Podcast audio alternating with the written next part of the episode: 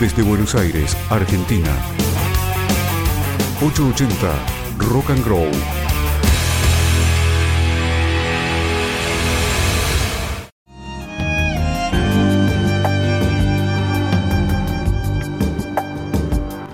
Casi mañana. Los miércoles a las 23. Isabel Grupo.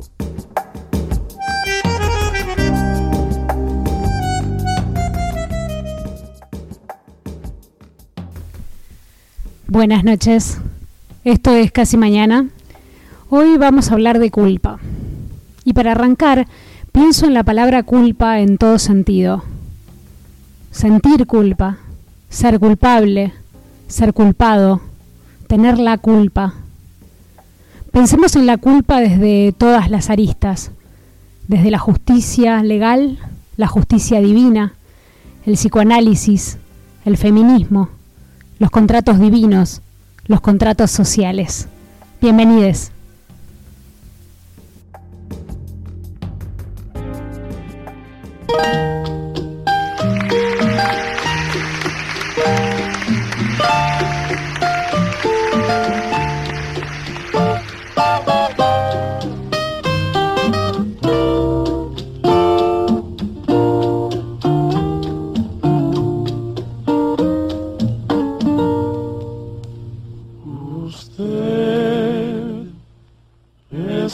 Bienvenidos. mis angustias y todos mis quebrantos. Usted llenó mi vida de dulces inquietudes y amargos desencantos. Su amor es como un grito que llevo aquí en mi sangre y aquí en mi corazón. Aunque lo quiera, esclavo de sus ojos, juguete de su amor. No juegue con mis penas ni con mis sentimientos, es lo único que tengo.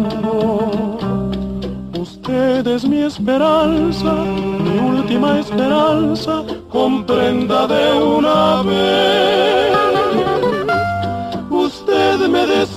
Desespera me mata, me enloquece y hasta la vida diera por vencer el miedo de besarla a usted.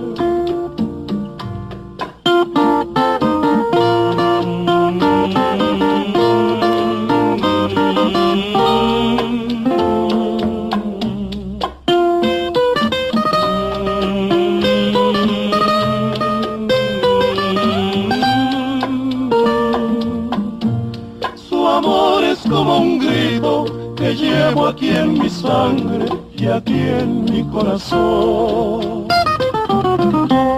Y soy, aunque no quiera, esclavo de sus ojos, juguete de su amor. No juegue con mis penas ni con mis sentimientos, es lo único que tengo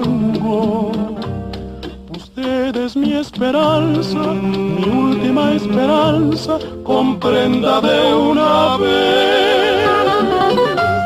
Usted me desespera, me mata, me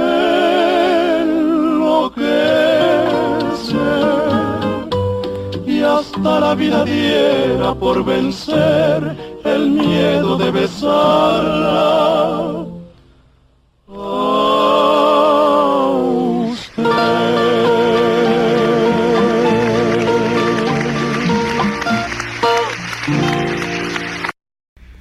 azotadme. Aquí estoy. Azotadme. Merezco que me azoten. No la la rompiente, la sombra de las vacas, las espinas, la lluvia con fervor durante años. Descalzo, estremecido, absorto, iluminado no me postré ante el barro, ante el misterio intacto del polen, de la cama, del gusano, del pasto, por timidez, por miedo, por pudor, por cansancio. No adoré los pesebres, las ventanas heridas, los ojos de los burros, las manzanas, el alba, sin restricción de hinojos, entregado desnudo, con los poros erectos, con los brazos al viento, delirante, sombrío, en comunión de espanto, de humildad, de ignorancia, como hubiera deseado, como hubiera deseado. 880 Rock and Grow. Yo confieso ante Dios Todopoderoso y ante ustedes, hermanos, que he pecado mucho de pensamiento, de palabra, obra y omisión. Por mi culpa, por mi culpa, por mi gran culpa. Por eso, ruego a Santa María, siempre Virgen, a los ángeles, a los santos y a ustedes, hermanos, que intercedan por mí ante Dios, nuestro Señor. Amén. Cuando hablamos de la, hablamos de la culpa, hablamos de un sentimiento que se construye y se construye especialmente a medida que se va también constituyendo y construyendo el yo de una persona, la identidad de alguien. La culpa va a estar muy atravesada por la cultura, va a estar muy atravesada por las costumbres, va a estar muy atravesada por esos mensajes que delimitan lo bueno y lo malo. Obviamente que quien emite esos mensajes es el cuerpo social, muchas veces representado en la familia.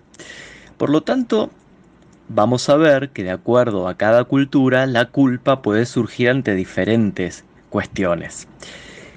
La culpa no puede ser pensada sin el autorreproche, sin el sentimiento de castigo o sin el sentimiento de angustia por algo que uno pensó o por algo que uno podría haber hecho. Y cuando alguien se queda en la culpa, en general queda bastante paralizado. Por eso hay una gran diferencia entre culpa y responsabilidad. La culpa hablaría de cierta intencionalidad en hacer algo y la responsabilidad tendría que ver con poder reparar eso y poder incluirlo en, esa cajita de, de emociones que yo llamo emocionario que tiene cada persona. La culpa proviene de una instancia crítica que todos tenemos, que es la conciencia moral, eso que evalúa todo lo que hacemos y nos va dando como un termómetro de beneplácito o de displacer. La culpa como sentimiento personal es un sentimiento altamente peligroso. Altamente peligroso si uno no lo puede revisar y no lo puede poner en palabras o, compartir o poder reflexionar sobre, sobre él. La culpa es una emoción, al igual que el miedo, que muchos pueden gestionar para el control social. Cuando uno genera ciertos mandatos, ciertos discursos, indudablemente puede generar en otros ese sentimiento de culpa y la culpa paraliza. Es por eso que a veces encontramos detrás de reproches o detrás de sentimientos de culpa infinidad de deseos que no pudieron ser realizados o que sí pudieron realizarse, pero la vara de evaluación de ellos es como muy alta, especialmente cuando proviene de instancias muy altruistas, como podría ser la religión o podría ser de repente algunas construcciones sociales legales. Muchas veces nos culpamos por haber deseado o por haber realizado algún deseo. Y eso va a tener que ver con ese encuadre y ese marco de esos discursos que en algún momento se nos hicieron carne.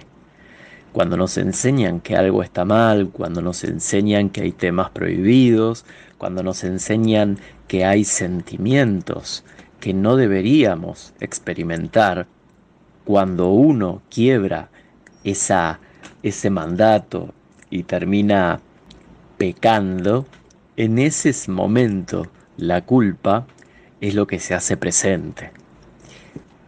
Quedarse estancado en la culpa, no sé si esto puede pasar por la voluntad, pero creo que es algo en general inútil, ¿no? Creo que uno puede, a partir de un sentimiento como ese, poder reparar, poder pensar, poder crecer, poder incluirlo en esos elementos que nos ayudan a madurar, sobre todo porque la culpa nos muestra que no somos seres perfectos y que jamás lo vamos a hacer y que siempre vamos a encontrar una falla donde la busquemos.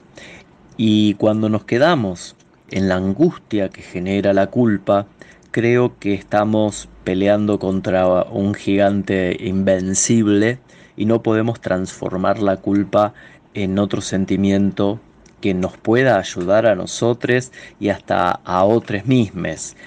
La culpa como afecto paralizante, sinceramente creo que no es útil para nadie.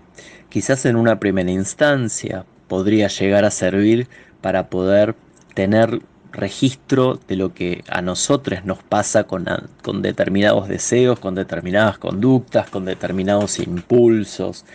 Pero también está bueno echarle una segunda mirada a esos sentimientos y ver qué se puede obtener de ellos a partir de esa autocrítica que podemos tener. También creo que hay que tener presente que esto de, de, no ser perfecto y de no ser completo y de no ser todo es lo que a veces a las personas con extremada culpa les juega muy, muy en el campo del, del dolor. Podemos equivocarnos, podemos, podemos fallar, podemos hacer algo donde no esperábamos ese resultado. Y creo que ahí estaríamos más del lado de la disculpa que de la culpa. La culpa es necesaria porque también nos permite cierta empatía. Pensemos en una sociedad y ahí es donde me parece que la culpa funciona como reguladora de la convivencia también. El tema es cuando uno puede evaluar si ese sentimiento de culpa no está sobrevalorado y a lo mejor en algunos casos termina jugándonos en contra a la hora de poder por ejemplo, explorar, conocer, cambiar y jugarnos por lo nuevo. Cuando suelo hablar de la culpa, es imposible que no lo nombre a, Nietzsche. En realidad Nietzsche ubicaba al cristianismo, al judaísmo, a los musulmanes, a, todas las religiones que se llaman abrámicas, ¿no? que tienen que ver con ciertas palabras que se transmiten como sagradas. Eh, él ubicaba que eran todas, eh, todos sistemas ideológicos para, para controlar a la humanidad y para quitarle lo más importante que era su energía potencial, su energía de disfrute y su energía de crecimiento, porque también no necesariamente quitarnos la culpa podría implicar, como decía un poco antes, que todo lo que hagamos va a ser antisocial. Eso es una mirada quizás bastante represora, ¿no? Eh, si sacamos la culpa nos vamos a matar. Eso podría ocurrir, decía Nietzsche, pero también podrían ocurrir cosas maravillosas que no están ocurriendo.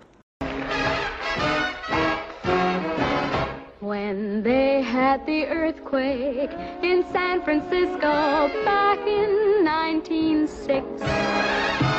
They said that old Mother Nature was up to her old trick. That's the story that went around, but here's the real lowdown. Put the blame on Maine, boy. The blame on Maine. One night she started to shim and shake. That brought on the Frisco quake. So you can put the blame on Maine, boy. Put the blame on Maine. They once had a shooting up in the Klondike when they got Dan McGrew. Folks were putting the blame on the lady known as Lou. That's the story that went around, but here's the real lowdown. Put the blame on Maine, boy. Put the blame on Maine. Maine did a dance called the Hitchy Coo. That's the thing that slew McGrew. Put the blame on Maine, boys. Put the blame on Maine.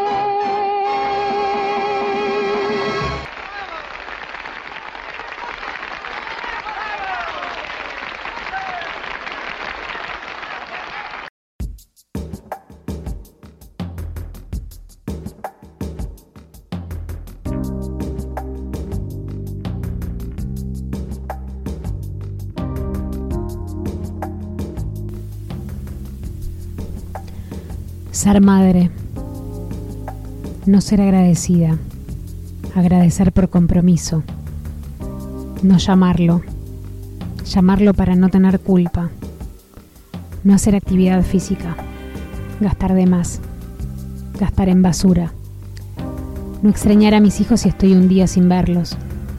No ir a las reuniones de padres. No ir a las reuniones de consorcio. Hablar demasiado. Hablar demasiado de mí enojarme, la escolaridad de mis hijos, gritar, comer de más, cobrar caro un trabajo, no valorar mi trabajo, ser desordenada, quedarme despierta hasta tarde, tomar pastillas para dormir, dormir la siesta a la mañana, mi abuela, perder el tiempo, estar mucho con el teléfono, no regar, no leer tanto, estalquear al pasado, estalquear al presente estalquear. Olvidarme de comprar comida para el gato. Odiar las tareas domésticas. Cocinar todos los días lo mismo. Mis privilegios. Autocompadecerme. Esperar a que se vacíe el tanque para cargarlo. Esperar a que se vacíe la heladera para llenarla.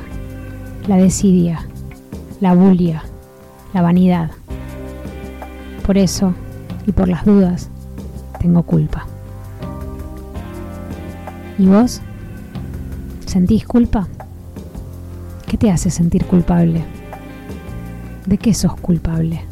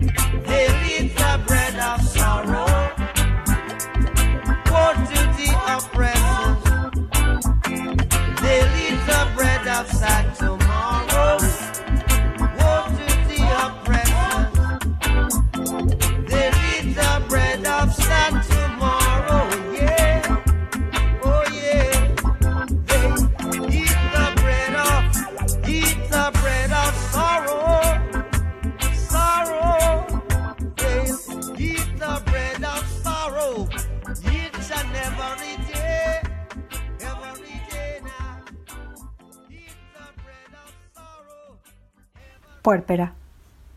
Todos los balcones son homicidas. Todas las nubes preparan rayos. Todos los autos son potenciales montañas de añicos. Los vidrios, astillas que van a clavarse encima de mi culpa, muerta de miedo. Todo el aire es piedra, y arena y humo negro. En los brazos duerme, poco más de tres kilos de huesos y piel enfundada en un suave vellón de animal. Apenas abrir la boca para succionar, para gritar, y después nada. La nada de los días, el ruido de la boca hambrienta que hurga egoísta el pecho espantado. Todas las luces hieren los ojos, hieren las manos que protegen la vista. Todo el silencio está saturado de latidos metálicos. ¿Cómo era antes el silencio? Todos los saludos son aullidos. La cortesía es una puñalada ardiente. Todos los abrazos son asfixia. Ella en los brazos, yo su barco, la cama la isla. Semanas encalladas, sin ver más que el televisor, sorbiéndonos el sudor, ella, yo, que nos pespuntea el labio de arriba. ¿Cómo era antes el miedo? Todas las palabras son acertijos, son enemigas. Un pozo lleno de monstruos que intenta escapar hacia arriba, para comerla a ella y guardarme a mí para cuando el hambre apriete y el alimento sea escaso. Entonces sí, voy a ser el mendrugo justo. Todos los árboles van a desmoronarse encima de nuestro paseo, y como deberían hacer las hojas, la madera va a desarmarse y aplastarnos con ruido de trueno, rumor de bosque. Todo es amenaza, todo quiere morirnos. De a poco voy pudiendo no respirar. Ella se abandona. El cuello no le sostiene el cráneo diminuto. Soy yo la que le acomoda el cuerpo para que parezca un cuerpo, para que recupere su forma. Abre los ojos, no me mira. Se queja y pliega las piernas. Ahueco las manos y la monto sobre mi antebrazo, mi muñeca. La levanto en el aire, no pesa. Los monstruos asoman las pezuñas por debajo de la tapa que tapa el pozo y que ya no puedo sostener. La abrazo y respiramos sincronizadas. Le pido perdón, perdón a gritos. Su dedo meñique señala algo que no llego a ver. Quién sabe, me esté indicando la salida. Mi nombre es Cristina Loaiza Estrada y yo soy poeta, psicóloga, feminista y activista. Y mm, fui convocada con muchísima gentileza por Isabel para hablar de la culpa. Y aquí vale una primera aclaración porque mm, justamente la culpa es un tema que hace borde, digamos, con tres de mis aficiones favoritas, que son la escritura, la psicología barra psicoanálisis y el feminismo. Entonces, vale aclarar que, bueno, de, del tratamiento de la culpa en la tradición literaria no me voy a ocupar para nada y que tampoco me voy a ocupar de la culpa desde de, de el punto de vista de las disciplinas sí. Eh, sí, por ahí aclarar que la culpa a la que yo me refiero la conocemos todas y es esa que nos, que nos agarra cuando mientras hacemos home office en casa y pusimos a lavar la ropa y entonces estamos haciendo la comida, pusimos una cosa en el horno y qué sé yo, nos sentimos mal porque no estamos disfrazadas de payasas para entretener a la criatura que está en casa dando vueltas. Esto Esto y muchísimas otras escenas de, de menos a más dolorosas y desgarradoras y de menos a más clase media, clase acomodada, digamos. Hay la culpa para todas las mujeres, es una especialidad de las mujeres en todos los tiempos, en todo el mundo y en todas las situaciones vitales que vayan atravesando. No me voy a ocupar de esto, sí me voy a ocupar de la culpa desde el feminismo, que hasta donde yo he sabido no ha sido tan trabajada. Pero esto implica hacer con, ustedes una suerte de pacto previo, preliminar, que tiene que ver con bancarse, poner en contexto algo del feminismo. Eh, ¿Qué vendría a ser el feminismo? ¿De qué digo yo cuando digo feminismo?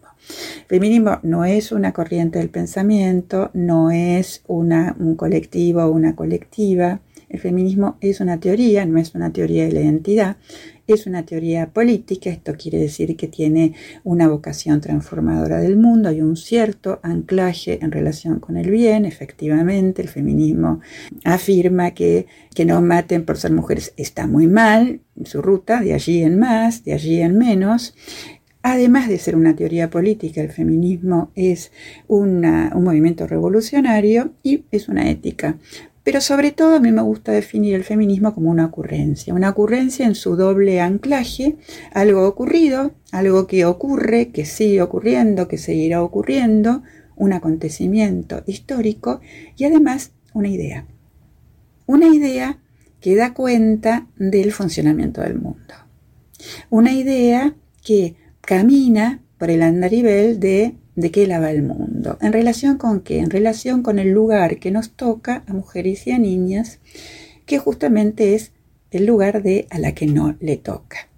Y esto lo hace tomando como sujeto, sujeto político, a, las mujeres y a las niñas, buscando lo que tienen en común eh, más allá de el lugar del mundo donde hayan nacido, la situación económica, social a la que pertenezcan, la situación en relación con el eje raza-etnia, más allá de todas estas diferencias y de todas las diferencias de la singularidad de cada mujer y de cada niña, hay cosas que nos pasan a todas por igual. Esto dio lugar a esta frase tan conducente, tan instrumental y tan confundida, tan malinterpretada en el momento, lo personal es político. Lo personal es político quiere decir, es un chiste, quería decir que no era personal, no quiere decir que lo personal es porque lo político es personal, ¿verdad? Bueno, dicha esta, esta, esta cosa, esta primera cosa, la ocurrencia del feminismo puede ser puede ser abordada en, ciertos términos. Yo voy a tomar cierta cosa que dijo un feminista varón, justamente por eso, aunque a regañadientes, porque es varón, en un libro que publicó en 1869 y también con toda maldad, para señalar desde hace cuánto que sabemos algunas cosas eh, sin terminar de saberlas. Y, y ahí en este libro que se llama La subordinación de las mujeres, él afirma esta es una ocurrencia feminista, el principio que rige la relación entre los sexos es un principio de subordinación de las mujeres hacia los hombres, subordinación legal, dice él, y esto es incorrecto y además tiene que ser reemplazado por un principio de igualdad perfecta. Más o menos esta sería la fórmula de la ocurrencia feminista. La pregunta que, surge inmediatamente es cómo lo logra este sistema, es decir, cómo logra subordinar para que sea la que no le toque no es necesario, ¿verdad?, que yo haga pie en los datos de la estadística, cobramos menos, mutilación genital femenina, nos casan de chiquitas, eh, los abusos sexuales en infancia, qué sé yo, nueve de cada diez personas en la infancia abusadas son niñas, bueno, bla, feminicidios, en fin. No es necesario que yo abunde en estas. ¿Cómo lo logran? Y entonces lo logran a través de dispositivos de subordinación que se resuelven en dos grandes ventanas. Una es la ventana de lo público y ahí tenemos una producción de leyes, legalidades, normas, mandatos, culturas, arte, ciencia, religiones, comunicación, educación, cuyo objetivo es, decía el autor citado en el siglo 19, esclavizar el espíritu de las mujeres, hoy soy más moderna y digo subordinar la subjetividad femenina, Este sería el objetivo. Y en la ventana de lo íntimo, no olvidemos que una de las cosas, uno de los grandes descubrimientos de, de la mitad, la segunda mitad del siglo XX fue la personal es político, las instituciones patriarcales dominan y controlan la vida de las mujeres y de las niñas, sobre todo en ámbitos de lo llamados privados. Entonces, ahí nos vamos acercando al tema de, la culpa. ¿Cómo lo hacen desde la ventanita de lo íntimo? Primero, usando un lenguaje que nos invisibiliza. Ya hallazgo del siglo XX, psicoanálisis francés, el, el, el aparato psíquico está estructurado en términos de un lenguaje. El lenguaje nos invisibiliza o mal dolor. qué, picardía.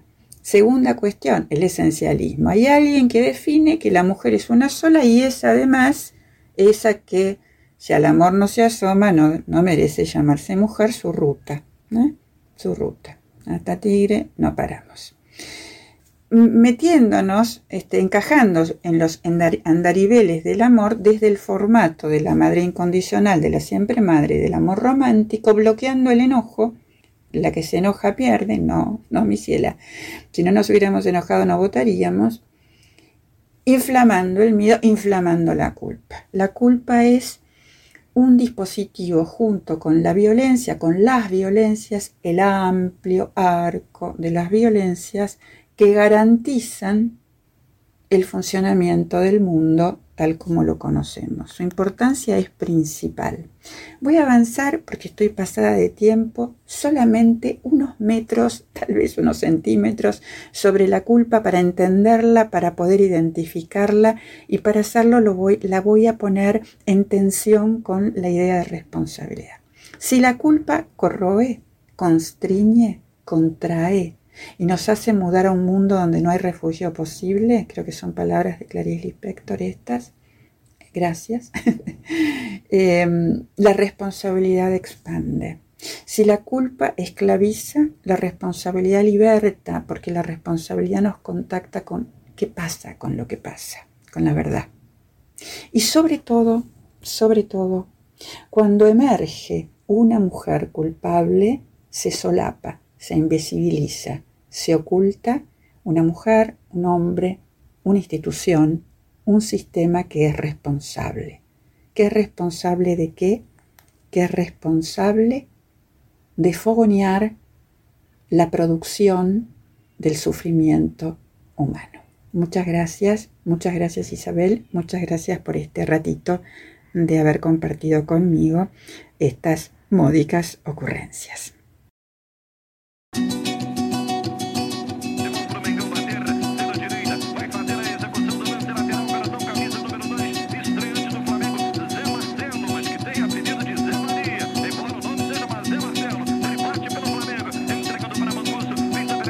No tienes la culpa, mi amor, que el mundo sea tan feo.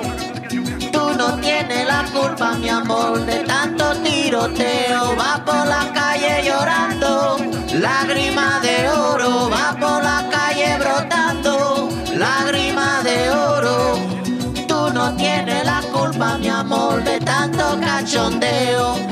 Tú no tienes la culpa, mi amor, vámonos de jaleo. Ay, llorando, lágrima de oro. Ay, por la calle brotando, lágrima de oro. Llegó el cancodrilo y super chango, toda la vaina de Maracaibo. En este mundo hay mucha confusión, suenan los tambores de la rebelión.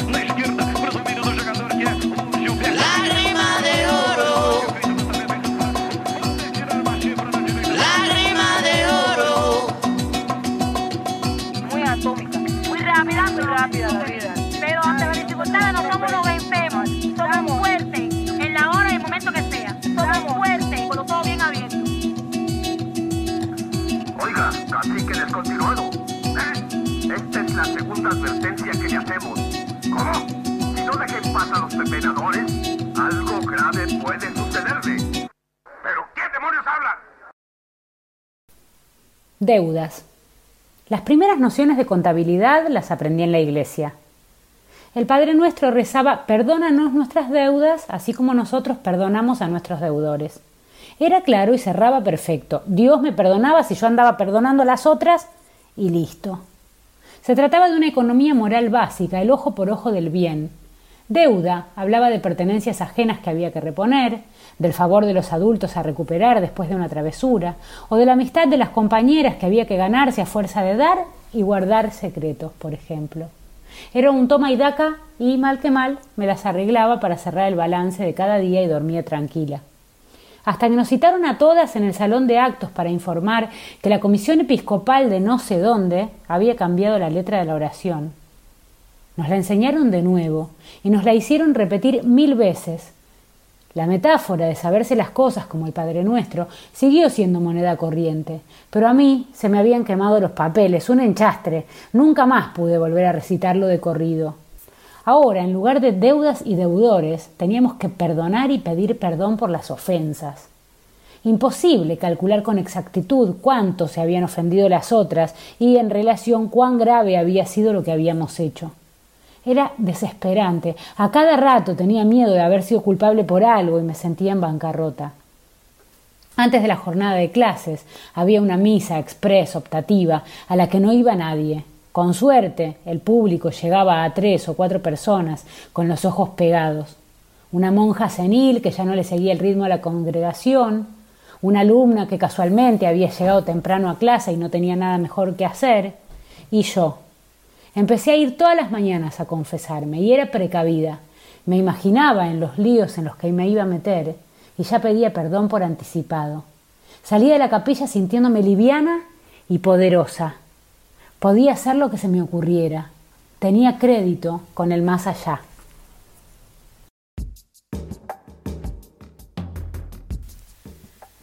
La idea de culpa nos resuena mucho a las mujeres por imposiciones, por mandatos, por, tener la culpa de ser mujeres en un mundo que venía siendo de hombres. La culpa también nos suena a religión, a pecado. Limpiamos las culpas, redimimos las faltas, perdonamos las ofensas, si es que las perdonamos, y queramos o no, nos llenamos de deudas. Pero en rigor, ¿cuál es el origen de la culpa y la religión.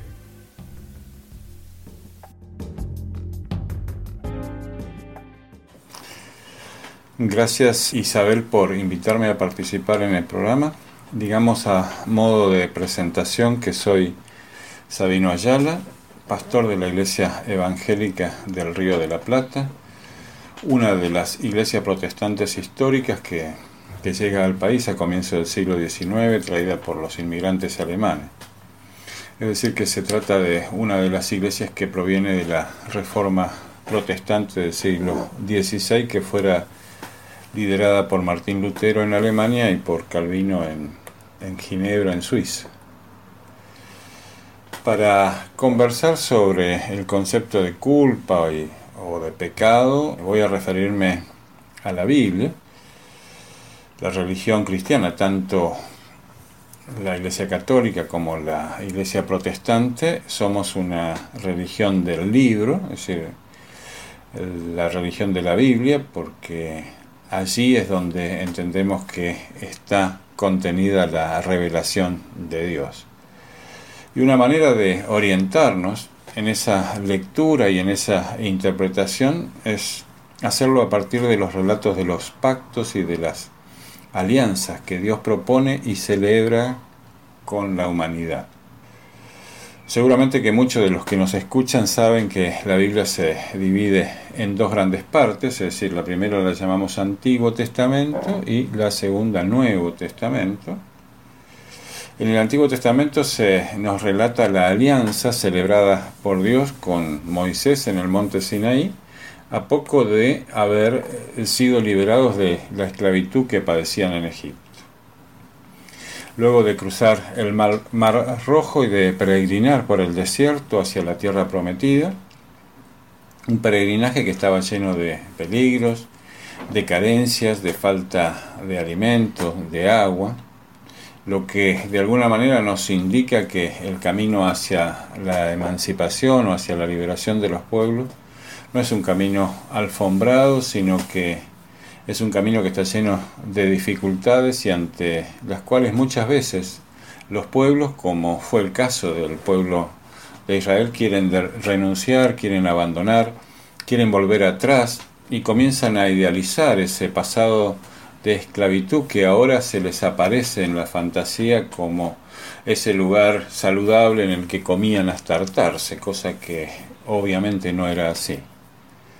Les decía que en ese peregrinaje hacia la libertad y la plenitud de vida, el pueblo experimenta a Dios como un Padre proveedor que lo alimenta con el maná, es decir, el pan del cielo, y que señala el lugar donde se esconde el agua para que no mueran de sed. Luego de peregrinar y de realizar estas experiencias de liberación, Dios llama a Moisés a la cima del monte Sinaí, donde celebra con él una alianza, un pacto, y le da los diez mandamientos que son una especie de guía para una vida libre y plena. ¿Por qué hablo de esto? Porque lo que quiero destacar es que la fe judeocristiana y el Dios en el que creemos son en sus orígenes históricos la fe y el Dios de esas masas esclavizadas por el poder y la religión de turno, masas que huyen de la opresión que padecen y que en ese éxodo se van constituyendo como un pueblo, con una visión del mundo y de la vida muy distintos a los del sistema que los esclavizaba. Es en esa marcha que se produce una ruptura con ese pasado en el cual eran meros objetos, meras herramientas de producción de bienes, de los bienes que el, el faraón necesitaba. Se genera así una nueva cosmovisión con un eje puesto en el cuidado de los huérfanos, de las viudas y de los extranjeros no por casualidad el primero de esos diez mandamientos que Dios le da a Moisés en el monte Sinaí dice, yo soy el Señor tu Dios que te sacó de Egipto donde eras esclavo, no tendrás otros dioses delante de mí. Es decir, que el Dios que reclama tal grado de exclusividad y de adhesión absoluta, no es un diosito frívolo y ególata cualquiera, sino que es el Dios vivo y liberador que vio el sufrimiento al que eran sometidos los israelitas, que escuchó sus lamentos y sus gemidos y que actuó para liberarlos de esa situación y de ese estado. Es decir, que ese Dios es el Dios en el cual nosotros hoy creemos, en el Dios que ve el sufrimiento del pueblo, que escucha los lamentos de las criaturas que padecen los gemidos y que actúa para librarnos de esa situación. ¿Qué tiene que ver esto con el pecado y con la culpa? Quiero decir que cuando hablamos del pecado o de la culpa, entonces no lo hacemos de manera abstracta o descontextualizada o como un principio filosófico, sino que lo hacemos a la luz de esta experiencia histórica de liberación de los oprimidos que está simbolizado en ese pacto, en esa primera alianza de Dios con Moisés. Entonces hablar de culpa o de pecado en la Biblia y en la fe cristiana es hablar en primer lugar de la, de la, ruptura o del abandono que siempre realiza el pueblo, que siempre realiza el humano de ese pacto y de esa alianza con el Dios vivo y liberador. Y esto se produce, por ejemplo, en la Biblia cuando los ancianos del pueblo de Israel quieren instaurar una monarquía y le piden al profeta Samuel que les dé un rey, lo que necesariamente va a pedirle ser tratado como un dios.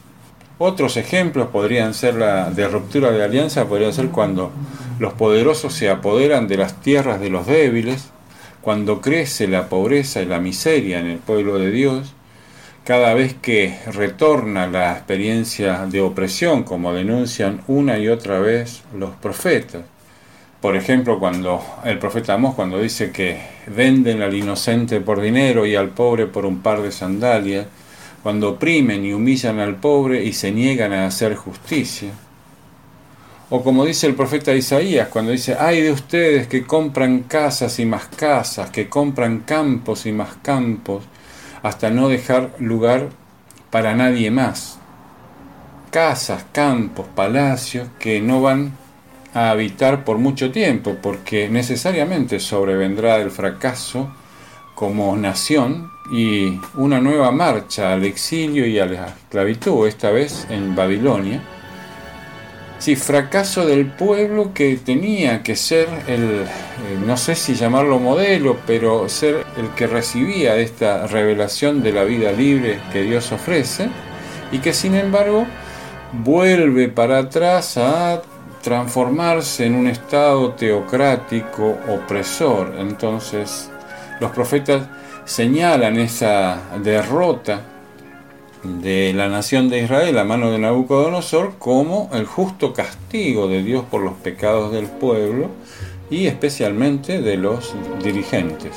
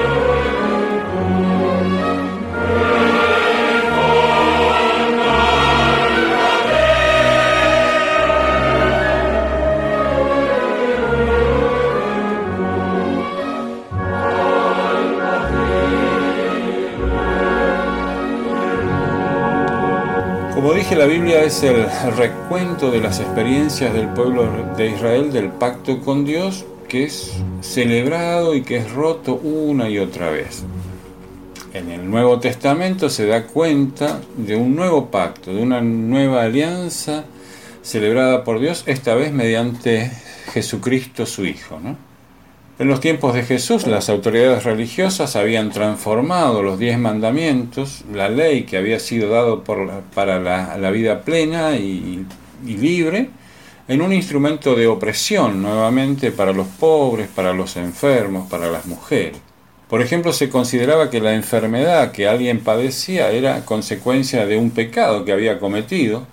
No se sabía bien cuándo, ni dónde, ni quién podría haberlo cometido él, como su padre, su madre, su abuelo, sus antepasados. Entonces el resultado era que además de padecer una enfermedad, el sujeto tenía que padecer la marginación y la condena social.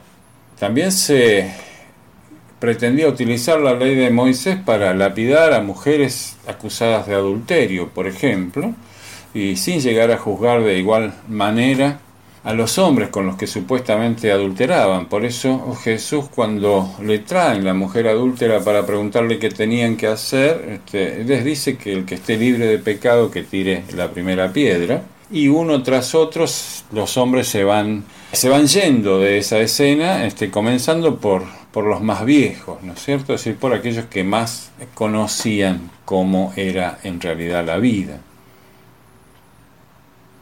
Otro ejemplo es lo que sucede en el templo de Jerusalén.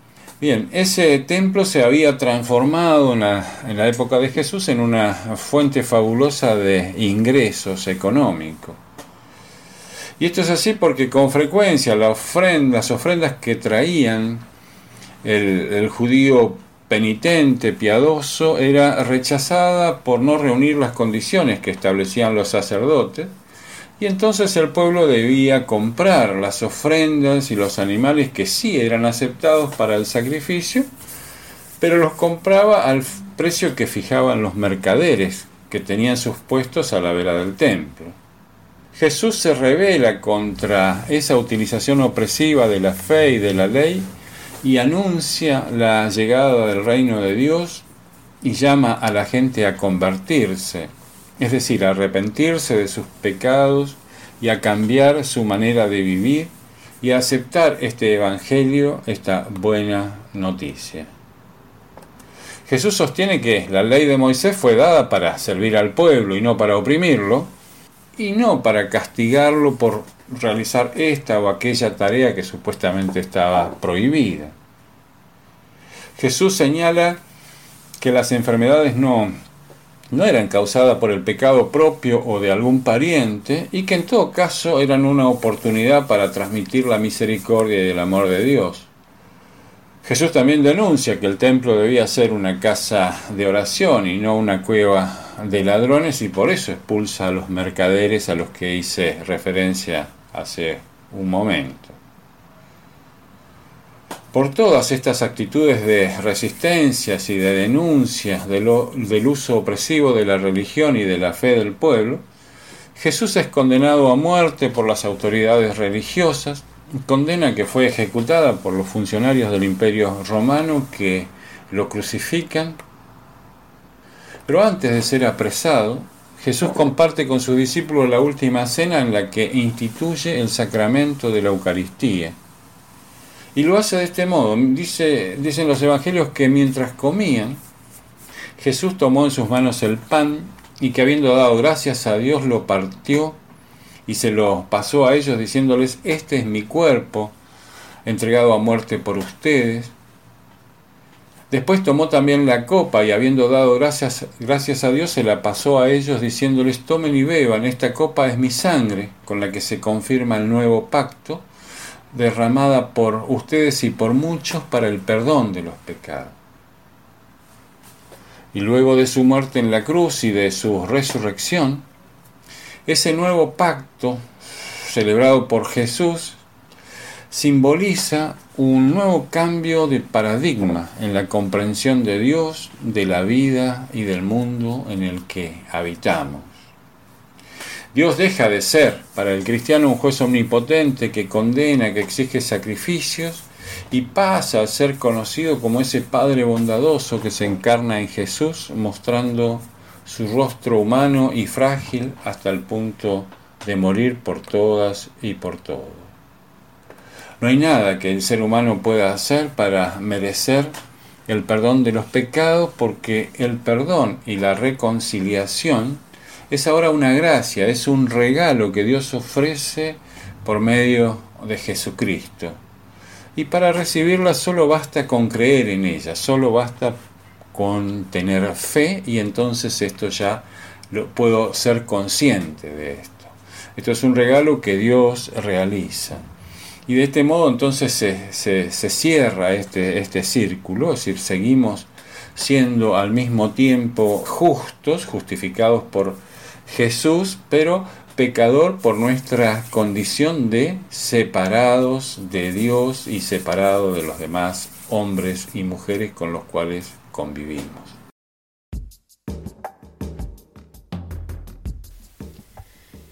Hasta acá pensamos la culpa desde distintos paradigmas, desde la psicología, desde el feminismo, y también el origen de la culpa, el pecado y la religión. Hace muchos años, en una situación de mi vida, me crucé con un abogado. Él, un hombre ya muy mayor, me dijo, el problema que tenés es que crees en la justicia. Sabes, Isabel, la justicia no existe. Lo que es justo para unos no lo es tanto para otros y el fallo que pueda tener un juez al respecto no deja de ser la opinión de una persona en base a pruebas, tal vez parciales, sobre un hecho. Nunca me olvidé de esto y sin tener fe en Dios, sin tener el concepto de la justicia divina, sentía que tenía chances de tener al menos en la justicia legal una fe. Y con esta frase el abogado puso en perspectiva la idea de justicia. Hasta el momento yo confiaba en que había una verdad que la justicia era capaz de revelar, una justicia imparcial. Pero a partir de ese momento entendí que la justicia es relativa. Así que en el desconsuelo de la fe en la justicia legal o en la justicia divina, me entregué al psicoanálisis esperando que eso hiciera justicia al menos con mis pensamientos. ¿Y vos tenés fe? ¿Crees en la justicia? ¿Crees en la justicia divina? ¿En la justicia legal? ¿En la justicia por mano propia? ¿Crees que las leyes puedan darnos una justicia real en la que los culpables sean culpados y en la que la condena sea el modo de redención de los crímenes? ¿Crees en las condenas? ¿Confías en la justicia?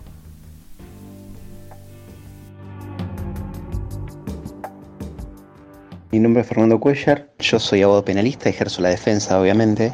Creo que una persona tiene que ser condenada por un delito que cometió en las mismas circunstancias y atendiendo a cómo ese delito fue cometido porque siempre el derecho penal establece una figura base y después según las circunstancias en las que ese delito se dio, la pena se va agravando.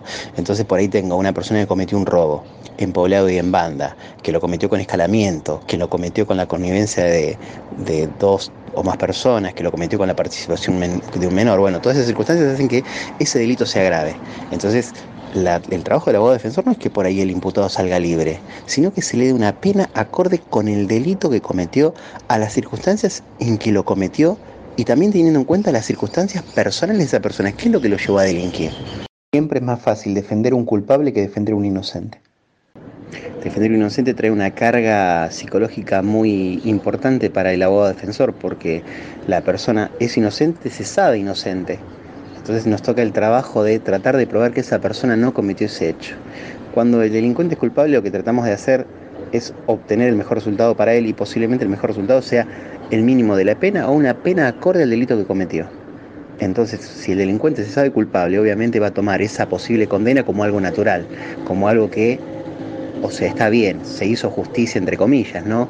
Cometí el hecho, me encontraron culpable. Bien, ahora cuando el imputado es inocente, porque como dije anteriormente, hay sentencias que la verdad que, que, son una vergüenza y por ahí encuentran culpable a gente que no cometió ningún hecho y después posiblemente con el tiempo aparezcan las pruebas para probar esa inocencia, es mucho más complicado por la carga de la familia, por, por el sentimiento del imputado de la injusticia doble, ¿no?